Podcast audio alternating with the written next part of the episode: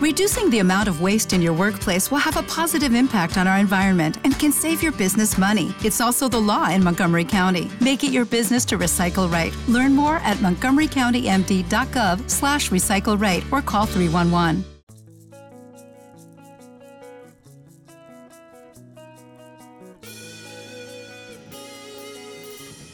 Hola y bienvenidos una vez más a Autos y Carreras. Soy Ricker Silva y hoy quiero hablarles sobre una pregunta que yo creo que a todos nos ha estado dando vueltas en, en este año, sobre todo. ¿Cuándo fue competitiva y emocionante la Fórmula 1? ¿Alguna vez lo fue? ¿Creemos que alguna vez este deporte fue realmente emocionante? Eh, descontemos, por supuesto, la temporada 2021, que creo que fue una temporada típica. En su momento hablaré, hablaré de por qué creo que es una temporada típica. Pero me di a la tarea de analizar varios años de cómo se ha comportado la Fórmula 1, varios años de eh, qué tan lejos ha estado un equipo del otro en, en las distintas carreras de Fórmula 1. Les voy a explicar muy bien cómo hice eso. Pues creo que ahí se pueden ver muchísimas cosas sobre qué es la Fórmula 1 y qué puede ser lo que realmente nos emociona de la Fórmula 1 y qué es lo que nos aburre de la Fórmula 1. Todo esto con motivo de que este año el dominio aparente de Max Verstappen ha sido aplastante, el dominio de Red Bull ha sido indiscutible y, la gente se aburre. La gente cree que la Fórmula 1 entonces ahora es aburrida. Entonces vamos a ver si alguna vez la Fórmula 1 fue competitiva, fue emocionante, cuándo fueron esos mejores años, cuándo fueron los peores años y acompáñenme a ver qué encontramos, que creo que son demasiados datos y todavía no los tengo del todo claros, pero hay muchísimas cosas chéveres que quiero compartirles. Este es un episodio que llevo varias semanas armando, Incluso tengo ahora datos también del 2023. Entonces, pues vamos, echémosle candela a este tema. Por cierto, estoy estrenando una camiseta que me regaló, una camisa que me regaló mi hermano del equipo AF Corsa que ganó Le Mans. De verdad le agradezco muchísimo. Es la primera vez que, que me la pongo. Es como la forma de, de, estrenarla porque si me espero a que le vaya bien a Fórmula 1, creo que no lo va a hacer. Va a tocar sentarme a ver el World Endurance Championship con juicio para podérmela vestir mucho más seguido. Y bueno, estoy también hoy probando cositas. Estoy usando este micrófono que ven acá, que es el que suelo usar cuando voy a autódromos. Estoy usando Nvidia Broadcast para eliminar el ruido que captura el micrófono porque aquí en la casa es súper ruidoso y creo que se está escuchando muy muy bien el, el, sonido. No tengo retorno en este momento porque eh, me parece que el retorno me llega un poquitico tarde y me, me desconcentra. Pero entonces, empecemos. Estos últimos años, 2020, 21, 22 y 23, que marcaron el final del dominio de Mercedes y el inicio del dominio de Red Bull, creo que son años muy, muy interesantes. Y voy a empezar un poco con el 2021. 2021 fue una temporada muy apretada entre los, entre los líderes del campeonato. En velocidad pura hay una diferencia importante, pero es que es muy difícil analizar las cosas en Fórmula 1 porque son demasiados datos. 2021 para mí va a ser como esa, esa temporada patrón, en donde vamos a poder mirar si, si en efecto la Fórmula 1 había sido competitiva o no. Y empiezo con el 2021 también porque en el 2021 pasaron cosas muy curiosas y es que se corrieron con los mismos carros del 2020. A raíz de la pandemia, la Fórmula 1 decidió que para el 2021 se iban a congelar los desarrollos de los coches. Incluso también retrasaron un año la entrada del nuevo del nuevo paquete aerodinámico de la Fórmula 1 que iba a ser para 2021 y lo corrieron para el 2022 digamos que como lo corrieron, en vez de ponerlos a diseñar un nuevo coche para el 2021, dijeron corramos con el del 2020.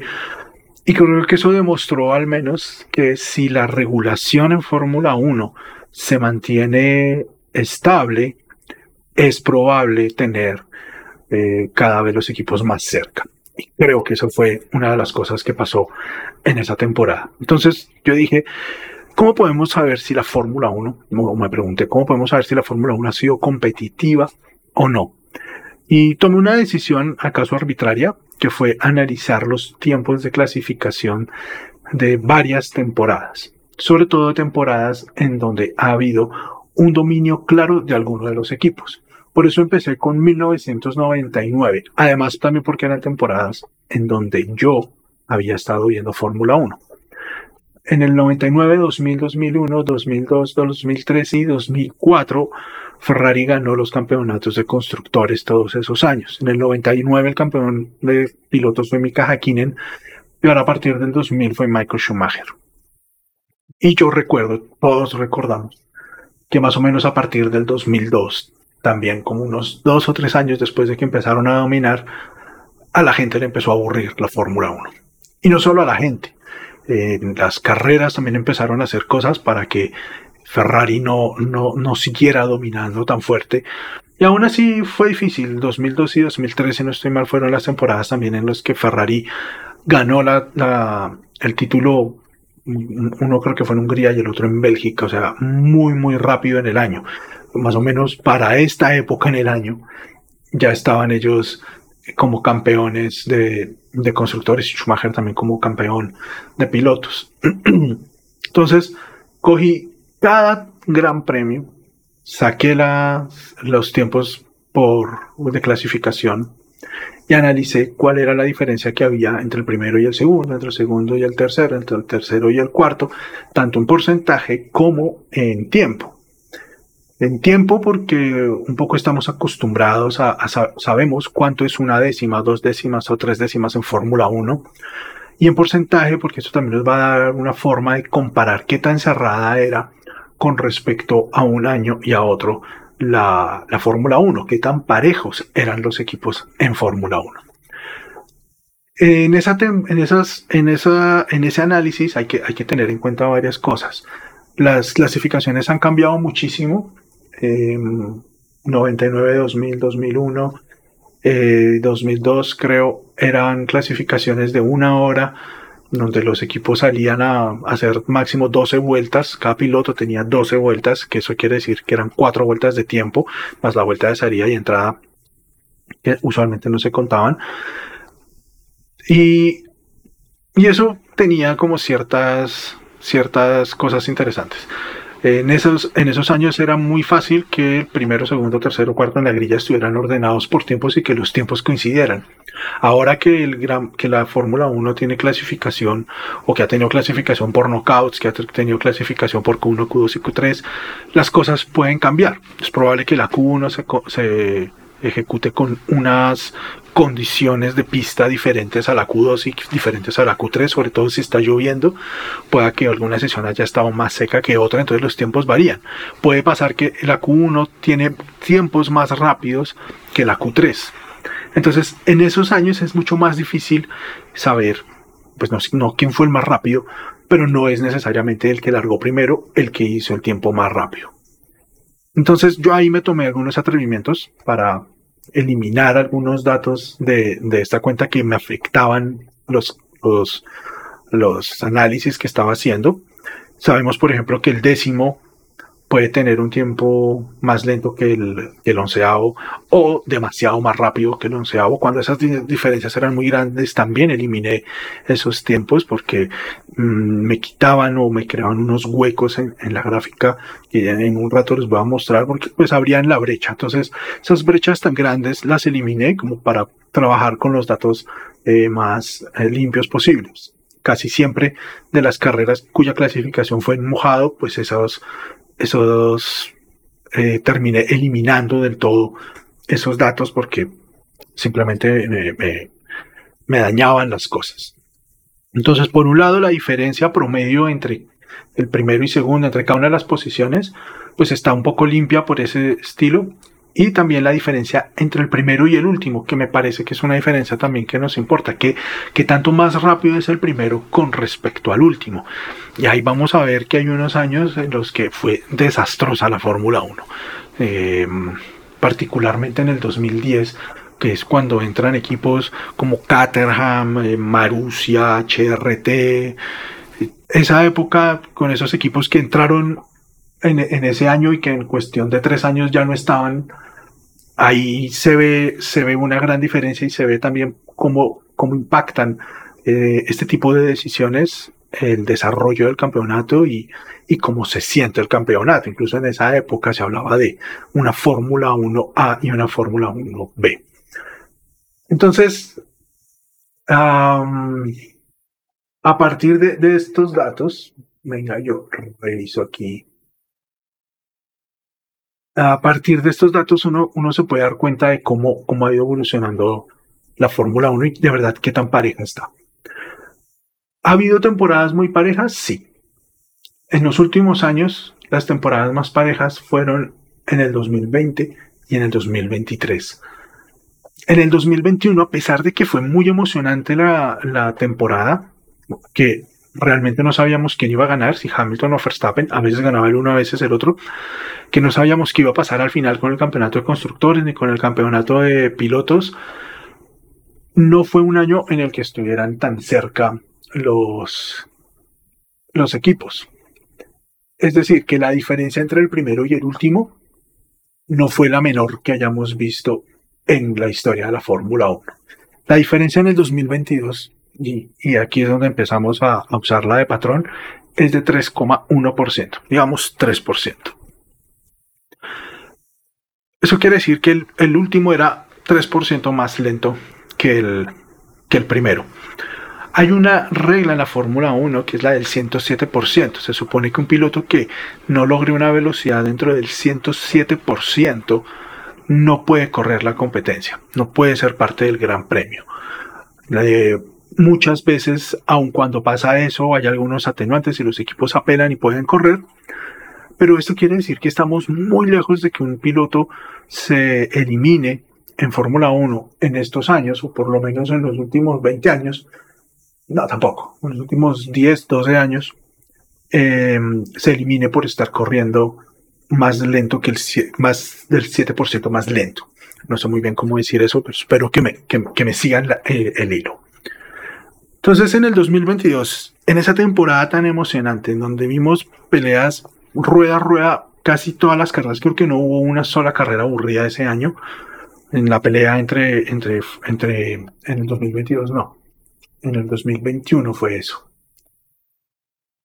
Pues ahí, ahí vamos. En el 2021 la diferencia fue de 3.6% contra 3% del 2022.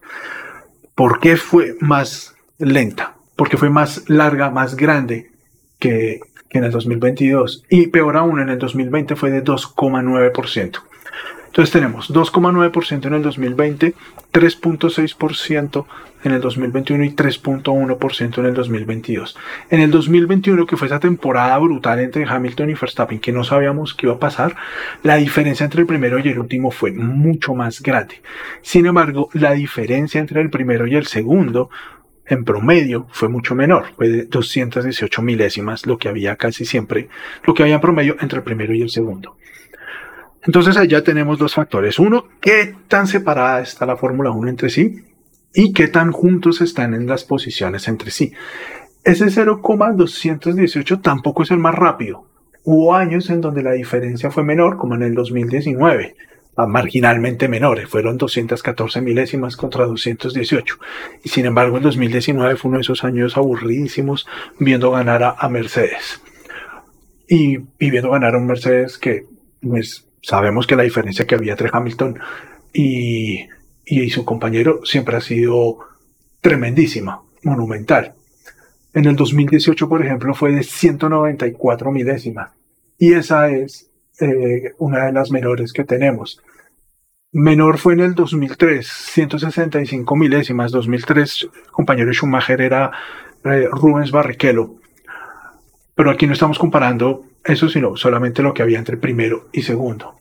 Vuelve a ser de 194 milésimas en el 2002, también durante el dominio de, de Ferrari. Entonces, ese punto creo yo que es el más importante a la hora de saber qué tan emocionante es una carrera, qué tan lejos están las posiciones y sobre todo las primeras posiciones. Y casi siempre en las primeras posiciones es donde más diferencia vamos a ver. Entonces, 2020 fue muy, muy cerrada, a pesar de que no fue una temporada Eh, pues una temporada típica, no fue una temporada en donde hubiera demasiada pelea por el título, estábamos a punto de, de, estábamos justo en la pandemia, fue una temporada más bien corta. En el 2021, que fue la temporada más, más emocionante que recordemos, la diferencia en toda la grilla de partida fue muy grande.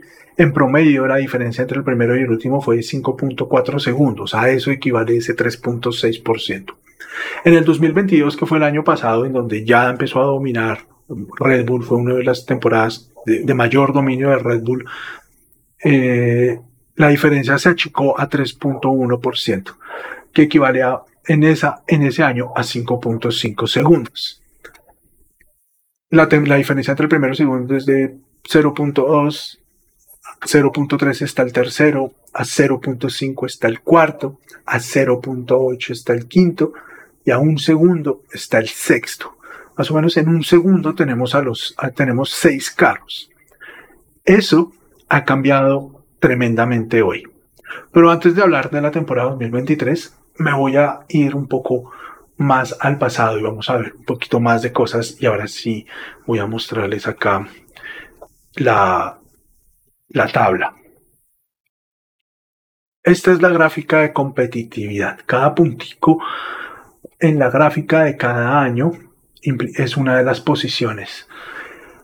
Aquí vemos 2022, aquí vemos 2021 y aquí vemos 2020 como se los acabo de describir. Sí, curiosamente, el 2020 es una de las temporadas más cerradas que hemos tenido casi que en la historia de la Fórmula 1. Uno la puede comparar de pronto con la temporada 2000.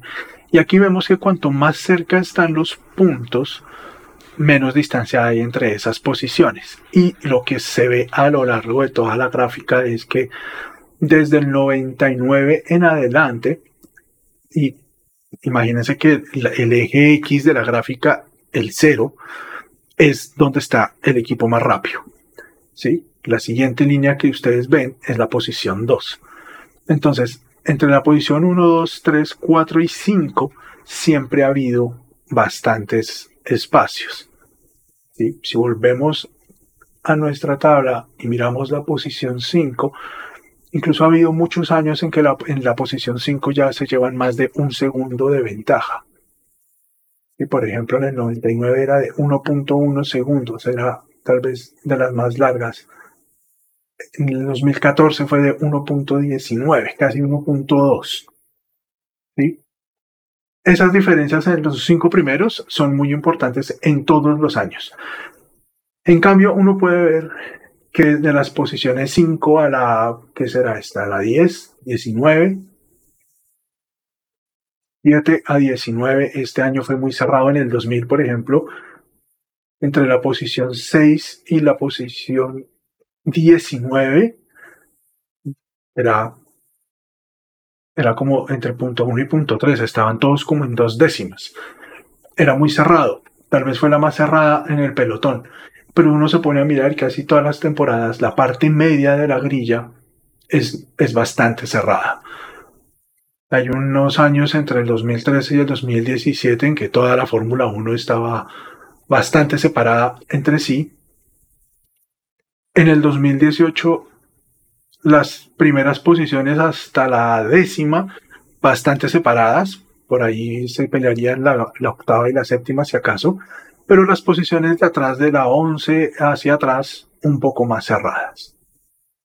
Y todo eso cambia justamente para el 2021. En el 2020 puede ser más, más cerrado todo el lote, pero en el 2021 vemos que las, las, posiciones se cierran bastante entre las primeras posiciones. Digamos, primero, segundo y tercero hacen como un grupo y de ahí para atrás hay otro grupo como hasta la décima posición y de ahí para atrás pues ya se empiezan a separar. Y de todo esto lo más interesante es que en el 2023 la Fórmula 1 es la Fórmula 1 más competitiva que hemos visto, yo creo que en la historia yo nunca había visto una Fórmula 1 con, con tantas, eh, ¿cómo se dice? Con, con tan poquita diferencia. Es cierto que la segunda posición está muy separada, está a casi medio segundo este año, Aquí voy a, a poner de nuevo la, la tabla para ver la diferencia de posiciones. Y aquí vemos que en el 2003 la segunda posición está a punto 3, la tercera posición está a medio segundo y la siguiente, la cuarta, está a punto 7. De ahí para allá ya vuelven a, cerrarse. Esto es lo que marca realmente por qué nos estamos aburriendo este año. Porque simple y sencillamente em, este muchacho... Yo te voy a poner solamente esta. Eh, digamos que el segundo que va en el campeonato de crítica, que es Max eh, Sergio Pérez, pues no, no, ha hecho, no ha hecho su labor de la mejor manera posible. Y esa diferencia, ese, esos tres o cuatro décimas de diferencia que hay entre el primero y el segundo, que muchas veces el segundo ha sido, eh, algunas veces ha sido también Alonso, que ahí también ya se están colando a los McLaren a veces, los Mercedes a veces, pues eso es lo que hace que en verdad la Fórmula 1 nos parezca aburrida en este momento, porque Verstappen no tiene pelea si volvemos a, la tabla para ver todos los valores, punto 358 es de las diferencias más grandes que ha habido entre el primero y el segundo. ¿Saben cuándo fue más grande? Yo creo que a lo mejor por ahí en esos años se puede haber repetido, pero tomé los datos también de 1988, la temporada en la que McLaren Honda dominó, ganó todas las carreras de la temporada excepto una, la pelea entre eh, Alan Prost y Ayrton Senna fue tremendísima, mucho más tremenda, tal, tal vez del calibre de lo que vimos entre Verstappen y Hamilton. Ese año la diferencia entre el primero y el segundo fue de 447 milésimas, casi medio segundo. De todos los años que analicé, 88, 99 a 2004, 2010 a 2010 y a 2022, a 2023, de todos esos años, la de este año es la segunda mayor diferencia que hay entre el primero y el segundo. Y de todas formas es paradójico porque en el 88 la pelea entre Ayrton Senna y Alan Prost fue bastante cerrada, pero no necesariamente fue tan no fue no fue aburrida, a pesar de que la diferencia indicaría que sí debía haber sido eh, muy aburrida. Cuando uno mira, y eso es una cosa interesante de la, de la temporada del, del 88, cuando uno mira los resultados de las, de las carreras, mm, son bastante impredecibles, pero además también tenemos que recordar que ese año en la Fórmula 1 las cosas no eran como, como ahora. ¿En qué, ¿En se diferenciaban? perdí aquí. Aquí está.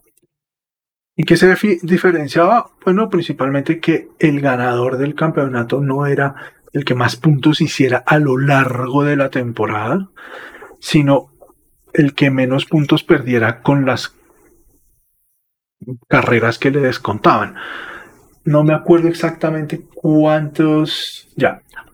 En esa, en esa temporada se corrieron 3, 6, 9, 12, 15, 16 carreras y solo se contaban 11 carreras. O sea que los pilotos tenían la opción de descartar 5 carreras. Y lo triste es que esas 5 carreras al que más afectaron fue a Alan Prost. Alan Prost en verdad hizo 105 puntos contra 94 de Ayrton Senna. Pero de las 5 carreras que les contaban a Alan Prost, la mayoría eran victorias y segundos lugares, eran segundos lugares, y eso le hizo perder más puntos. En cambio, Ayrton Senna tuvo una temporada más regular, eh, más regular en el sentido de mediocre, sin, sin decir que Ayrton Senna sea mediocre, pero pues en Colombia usamos la palabra regular no para notar algo que se comporta del mismo modo siempre, sino para notar algo que no es satisfactorio. Entonces él perdió menos, menos puntos. Ayrton Senna tenía un retiro que ese lo perdía, una décima posición, que esa la perdía, hasta ahí no había reducido puntos en, sus, en, su, en su haber, una sexta posición en Portugal, una cuarta posición en España, estas se perdían, y un segundo lugar.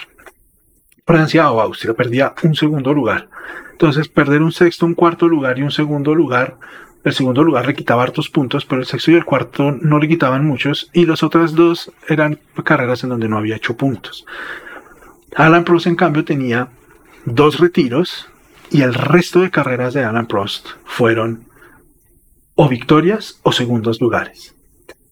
Alan Prost ganó 3, 6, 7 carreras y tuvo 3, 6, 7 segundos lugares. Entonces él perdió 3 segundos lugares en la, en la reducción de puntos de esas 5 carreras que, que se podían descartar y eso le hizo perder más puntos. Si fuera un sistema de puntos como el de hoy en día, ese campeonato habría sido de Alan Prost. Habría sido muy cerrado. Le sacó 11 puntos de ventaja al final y, y ya no ya, ya, ya no importaba. Ahí en ese punto, por ejemplo, era lo que, lo que la Fórmula 1 era una estrategia muy diferente. ¿Sí? Y ya. Al margen de eso, que todos se lo pelearon en, en, en esos dos entre, entre esos dos equipos, la única carrera que perdió McLaren fue el Gran Premio de Italia que lo ganó Gerhard Berger. Pues, pues ese año que para todos es emocionante, que se recuerda con cierta nostalgia, con cierta melancolía, pues no fue ni mucho menos un año eh, muy competitivo. La diferencia, y volvemos aquí a la, a la pantalla donde tenemos esto, la diferencia entre el primero y el último es comparable con la que hubo en el 2010 con, con esta Fórmula 1A y la Fórmula 1B o 1.5. ¿sí? Esta diferencia que hay entre el, el, último y el penúltimo también es pues, descomunal, es gigantesca. Teníamos mucho más carros, eran 30 carros en pista. Eh, eso también dice harto, pero también tenemos esas diferencias fuertes entre las primeras posiciones. Si miramos de nuevo aquí la, la hoja, la diferencia, por ejemplo, el tercero ya estaba a más de 1.1 segundos, está casi a 1.2 segundos. El tercero, en promedio. El quinto ya estaba a más de 2 segundos en promedio. Los 10 primeros ocupaban 3.3 segundos. Y aquí me voy a ir un poquitico hasta la posición 13. En el 1988, 13 pilotos estaban en 3.8 segundos. Hoy en día, año 2023, toda la Fórmula 1 está en promedio en 3.9 segundos. es el 2.61%. Y hemos tenido incluso carreras en los últimos años que han sido tremendamente parejas. O sea, hemos tenido carreras en España este año en España, en Mónaco, en Miami, en Australia y en Arabia Saudita, del 2% de diferencia entre el primero y el último en la Fórmula 1. Y yo creería que algunas de estas pueden ser incluso más incluso más, más pequeñas. Venga, podemos aquí ponerles. Estoy seguro que ha habido ya carreras de menos del 2% de diferencia entre entre unos y otros. En Miami fue del 1.8%. Casi siempre las carreras en Brasil son muy cerradas. A ver aquí, Hungría, 2%, Austria, 2% el año pasado. Venga, miramos rápidamente cuál de estas puede estar abajo del, 1, del 2%. No, es el año pasado no. Lo más bajito fue Austria con el 2.1%. Y ya, no, no vemos nada más en el, venga a ver en el 2021 si hubo alguna que hubiera bajado del 2% de diferencia entre el primero y el último. No. Tenemos 2.7, 2.2%. O sea que, de nuevo, este año la Fórmula 1 ha estado tremendamente parejo. Aquí solo tengo datos hasta Canadá, me falta, me falta Inglaterra.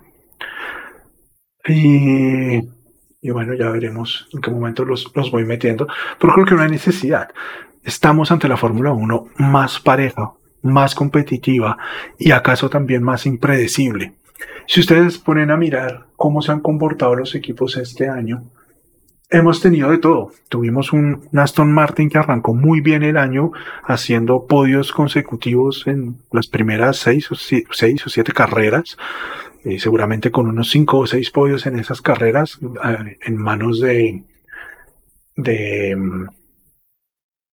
este muchacho Fernando Alonso. Hemos tenido, tuvimos un equipo McLaren que arrancó súper mal y ahorita vemos que Aston Martin ha caído un poco. Vemos que McLaren sacó un segundo lugar y un cuarto lugar ahorita en el Gran Premio de Gran Bretaña. Y son, son muestras de, de, de verdad lo cerrada que puede estar ahorita la Fórmula 1. Estamos hablando de todas formas, sobre todo en esta parte media, el segundo está en 0.3, el octavo está en 1.3, o sea, ahí nomás tenemos ya siete carros en un segundo. ¿Sí? Esos siete carros son de varios equipos, no son, no son tres equipos. Estamos teniendo carreras en donde vemos siete, ocho equipos entre los diez primeros. ha, habido, ha habido carreras en donde en la clasificación solo dos, solo dos equipos no logran meter coches dentro, dentro de los diez primeros. Eso quiere decir que todos los equipos tienen opción de clasificar a la Q3. Que Max Verstappen le gane a los nueve restantes, no quiere decir que la pelea entre esos nueve no esté llevándose a fondo, no sea una pelea feroz en este momento en la Fórmula 1. Es justamente porque están tan cerrados los tiempos, porque está tan pareja la Fórmula 1, que a Max Verstappen le va a costar muy poquito separarse del resto, porque los otros se están quitando muchos puntos entre sí la temporada, en la carrera pasada McLaren le quitó un montón de puntos a Aston Martin, a Mercedes. Mercedes también ha hecho carreras en donde les quita puntos a los otros. Aston Martin ha hecho más o menos un colchoncito con, con los puntos que tiene. Pero en ese punto estamos ante una de las Fórmula 1 más emocionantes que hayamos visto en la historia de la, de la categoría, ni siquiera la del 2021 que nos tuvo al borde de la, de la de la silla, fue realmente una, una Fórmula 1 tan emocionante como esta. Y para ir cerrando el tema, la diferencia en la grilla pues ha disminuido considerablemente. Estamos pasando de una temporada 2010 en donde era casi un 9% la diferencia entre el primero y el último de la grilla, a una temporada 2023 en donde la diferencia es apenas del 3%. Eso habla también de un producto, la Fórmula 1 como un producto de entretenimiento, pues cada vez más brutal.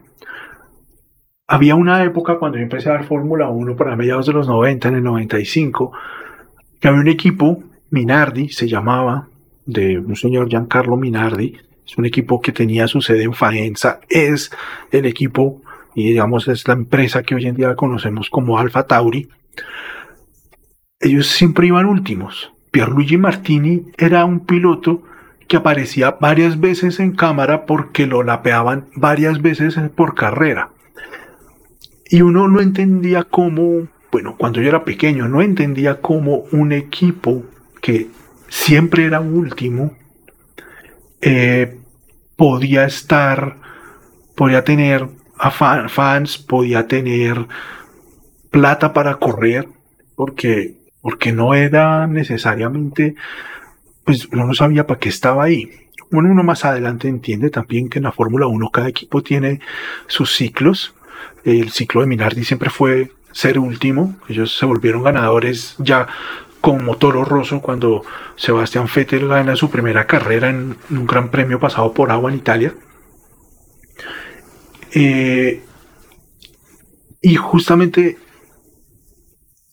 la Fórmula 1 era aburrida un poco por eso. Había pilotos que no quitaban ni ponían, pero podían correr. Minardi uno lo terminaba queriendo porque era el último, de alguna manera.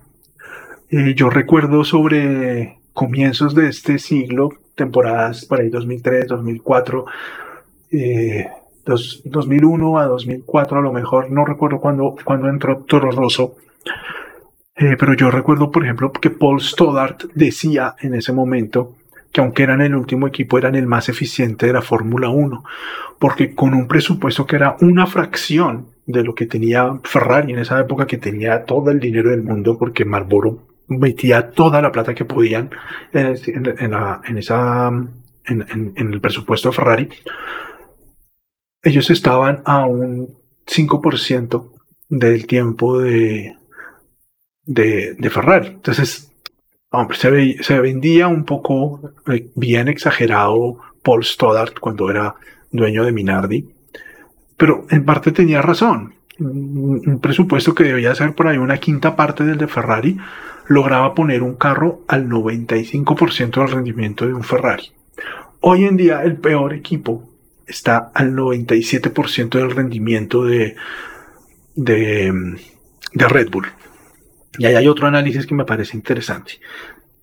Las paridades en Fórmula 1, o más bien la jerarquía en Fórmula 1 de quién es el que domina y el que no domina, se mantiene sin importar un poco esa distancia.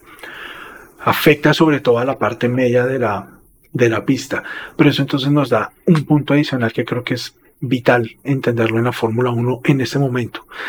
Y es que en Fórmula 1 todo el mundo camina al 100%. No, a pesar de que nos parezca que un Giovinazzi no fue bueno, que un Latifi era desastroso, que un Alex Jung era malo, un Frisager, un Kartikeyan, un Baumgartner, todos esos nombres que han pasado con más pena que gloria por la Fórmula 1. Y sobre todo en los últimos años, Nikita Mazepin, Latifi, ¿sí? Eh, Mike Schumacher, son pilotos que, a pesar de que se vean lentos, están andando al 100% de lo que les permite su máquina. Bueno, digamos que los mejores de sus equipos están andando al 100%. Un Fulkenberg anda al 100% de su máquina, un Magnussen puede llevar al 100% su máquina. Sí, la diferencia que hay entre los pilotos igual es mínima. Y es justamente eso lo que hace que sea casi imposible salvar las distancias. De todas formas, una distancia de 0,3 segundos entre el primero y el segundo es una distancia que uno dice se debería poder salvar más o menos fácil, pero están andando a un nivel tan superior que no encuentran de dónde sacar esas tres décimas. Y tres décimas pueden ser 50 centímetros en una frenada, puede ser una vibración en el dedo que está oprimiendo el freno un poquitico más, un poquitico menos, cambia un poquito la trazada y ahí se pueden perder entre poquito y poquito a lo largo de la vuelta esas tres décimas de diferencia que hay con, el, con la posición de adelante. Creo que la Fórmula 1 es en este momento no solo muy competitiva y muy cerrada en cuanto a que la distancia entre cada piloto es muy pequeña, sino que es muy difícil de superar esas diferencias porque los pilotos y los equipos están dándolo todo. Creo que eso no pasaba antes. En el 2010 no debía pasar y mucho menos en el 88 a pesar de la temporada magnífica que todo el mundo recuerda de, del, del 88. Entonces, volvemos a la pregunta, ¿cuándo fue competitiva y emocionante la Fórmula 1? Creo que son dos cosas que ni siquiera van de la par. Fue muy emocionante en el 2021, aunque no fue tan competitiva. Nadie podía ponerles el, el, el quite, hacerles el quite a, Hamilton y Verstappen en esa temporada. Como en el 88 nadie podía estar a la par de lo, de lo que estaban haciendo Senna y Alan Prost. Y, y pare de contar. De pronto por allá en el 97 fue, fue emocionante la pelea entre, entre Schumacher y, y Villeneuve pero uno no recuerda duelos entre Schumacher y Villeneuve. Era como que a lo mejor no tengo los datos de esa, habría que mirarlos, pero era más bien como que la diferencia era muy grande, pero se la turnaban, ¿sí? Cuando, cuando uno estaba adelante, estaba muy adelante, cuando, lo, cuando el otro estaba adelante, lo hacía del mismo modo, no era tan cerrada la diferencia, porque uno no recuerda grandes batallas que se hayan dado eh, Schumacher y Villeneuve, como si recuerda las de Schumacher y Hakkinen, las de Schumacher y Hill, las de Schumacher y, Alonso, que en esos años a lo mejor eran más cerrados. Yo aquí em, adrede no tomé las temporadas 2005 y 2006 porque no fueron temporadas de dominio de, de Renault sobre, sobre los demás. Fueron temporadas luchadas, temporadas cerradas, apretadas, eh, de pronto no tan emocionantes. Seguramente para los seguidores de Alonso, sí, yo en ese momento le hacía toda la fuerza a Schumacher y me parecieron temporadas increíbles 2005 y 2006, pero, pero no las puse aquí porque no eran dominios de, de un equipo. 2007 lo ganó eh, Mika Hakkinen, eh, Kimi Raikkonen, en 2008 lo ganó Lewis Hamilton y 2009 lo ganó Jenson Button, por eso esas temporadas tampoco están en este análisis. Solo quería ver cómo se comportaba la Fórmula 1 cuando había un equipo que era claramente eh, vencedor. Y si ustedes miran en el dominio de Red Bull, Red Bull empieza dominando en el 2010 con una Fórmula 1 muy dispareja y termina ganando en el 2013 con una Fórmula 1 casi la, el doble de competitiva. ¿sí? La diferencia entre el último y el primero se había reducido casi a la mitad. Vamos aquí a mirar. En el 2010 la diferencia fue de 8.8% y en el 2013 fue de 4.6%. Y, y, uno se pone a mirar que a pesar de que parecía que nos estaba aburriendo Red Bull en esos años, Red Bull muchas de esas temporadas las tuvo que ganar al final. En el 2012, por ejemplo, tuvimos ocho victorias de ocho pilotos diferentes en las ocho primeras carreras de, la temporada. Llegaban en la última carrera peleándose la temporada tres pilotos. Y, y pareciera que hoy lo recordamos con una nostalgia muy chévere que nos parecían temporadas fantásticas, pero en su momento estábamos aburrísimos de ver ganar a Red Bull y a, y a Sebastián Vettel. Pero a lo mejor hoy en día el dominio de, de, Red Bull es, mucho mayor y obviamente lo que tuvimos en los siete años anteriores de Mercedes fue, fue tremendamente avasallador y eso se ve de nuevo en la, en la, en la gráfica. En el 2014 vuelve y sube, vuelve y se separa la Fórmula 1, en 2015 vuelve y se separa y ahí empiezan otra vez a bajar. Y yo creo también que la bajada que ha habido desde el 2015 de 4.2 al 2023 de 3 de 2.6% se debe a muchísimas cosas que creo que la Fórmula 1 está haciendo muy bien y más o menos eso entra cuando empiezan a tener efecto los cambios que hizo Liberty. Liberty quiere una, una categoría mucho más competitiva y lo ha logrado.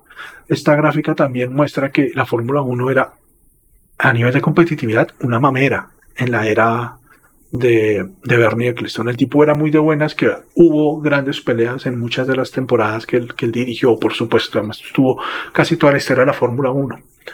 Pero a partir de que llega Liberty, empiezan a hacer cambios, empiezan a organizar las cosas de una forma diferente, estamos viendo una Fórmula 1 muchísimo más chévere.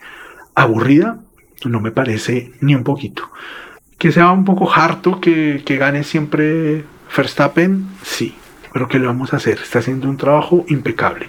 El único piloto que le puede poner la pata, que tiene el mismo carro, está perdidísimo en el Amazonas en este momento. Ojalá lo recupere para que al menos tengamos, si ya no la pelea por el título, al menos peleas por carreras mucho más emocionantes que lo que hemos visto en las últimas seis carreras en la Fórmula 1.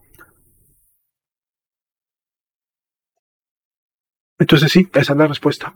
¿Cuándo fue competitiva emocionante la Fórmula 1? Este año, en el 2023. Tenemos la mejor Fórmula 1 y me parece un despropósito que la gente se queje, solo porque está ganando Verstappen. Déjenlo, déjenlo ir. Eso ya lo hicimos allá en el 2002, 3 y 4 con, con Michael Schumacher. No nos importaba lo que pasara adelante porque el tipo estaba en otra liga. Pero lo que estaba pasando atrás era chévere. Y lo que está pasando hoy en día de la segunda posición a la 20 en la Fórmula 1 es tremendo, es tremendísimo. De este análisis que hice, me queda hacer uno que es ver cómo los equipos se han ido moviendo a lo largo de la temporada y de las últimas temporadas, mm, desde el 2020 para acá, cómo de verdad cada equipo se ha ido acercando a otros, porque creo que eso también nos puede dar luces de hacia dónde va la Fórmula 1 y eso nos explicaría por qué Aston Martin, que empezó siendo el segundo mejor equipo, ahorita ya no lo es y perdió ya 20 puntos contra Mercedes, están un poco enredados en este momento. Pero ahí tenemos una pelea interesante entre estos dos, entre Mercedes y Aston Martin. tenemos ahí no tan, no tan lejos a Ferrari, pero luego lo que está pasando entre McLaren, Alpine y Williams, estoy seguro que ellos van a empezar a meter ahí, pues también es, es increíble. Tenemos un Williams que ha estado, que estuvo entre las tres primeras posiciones en las prácticas de, de Inglaterra. Un Williams que hace apenas unos años era el último equipo y parecía el desastre, el acabose. Pues creo que estamos ante una Fórmula 1 supremamente interesante, supremamente competitiva. ¿Acaso no sea impredecible? Podemos siempre apostar a que aunque Max Verstappen va a ganar las carreras como para recuperar el valor de la quiniela o de la, del sorteo, del chance, de la polla, lo que sea. Pero, pero no sabemos quién va a ser segundo en la próxima carrera. Puede ser un Fernando Alonso, puede ser George Russell o Hamilton, Norris, ya tiene un segundo lugar, y hasta incluso un Ferrari puede ser. A ver si me hacen volverme a poner esta camiseta preciosísima de la F Corsa. Ese era el análisis que les tenía este, para este episodio. Lo tenía retrasado hace rato, pero bueno, ya les conté en el episodio anterior qué había pasado y por qué estábamos un poco, un poco atrasados con esto. Em, hoy también hubo indicar una carrera fantástica. Lungar se hizo un carrerón, carrerón. O sea, es muy difícil ganar de cabo de punta a punta las carreras en la IndyCar y él lo hizo. Su primera victoria con toda la autoridad del mundo en Toronto. Muchos pilotos han ganado en Toronto su primera carrera. Creo que el mismo Graham Rahal estaban diciendo hoy durante la transmisión. Yo recuerdo la victoria eh, un poco pasada por, por lágrimas de Adrián Fernández en ese circuito y también un carrerón de Alex Palou. Arranca bastante atrás, no, no tuvo una muy buena clasificación y logró trepar consistentemente, metiéndose segundo. Creo que es uno de los mejores pilotos que hay ahorita en el, en el, en el campeonato.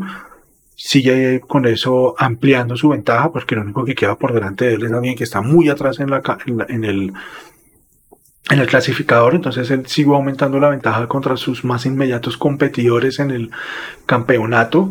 Eso le sigue dando a él más, más vida. Miremos así rápido cómo quedó esa, esa, esa tabla. Alex Palou 417 puntos, Scott Dixon 300 puntos.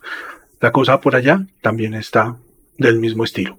Claro, la IndyCar es un poco más competitiva, lo hablamos en el, en el episodio anterior, es un, torneo hecho con otro eh, objetivo en mente, está basado en principios muy diferentes a los de la Fórmula 1 y nos está dando una temporada fantástica. De nuevo, suben los pilotos experimentados, Alex Palou ya lo podemos contar como un piloto experimentado, Palou, Dixon y New Garden son los tres primeros.